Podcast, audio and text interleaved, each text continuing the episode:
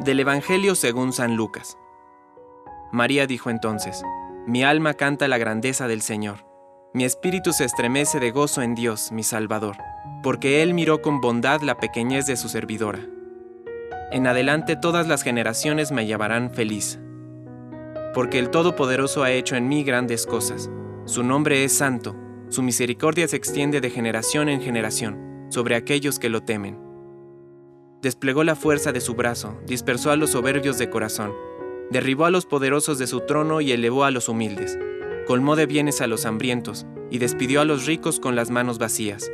Socorrió a Israel, su servidor, acordándose de su misericordia, como lo había prometido a nuestros padres, en favor de Abraham y de su descendencia para siempre.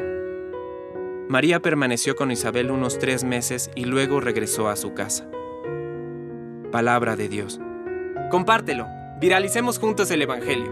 Permite que el Espíritu Santo encienda tu corazón.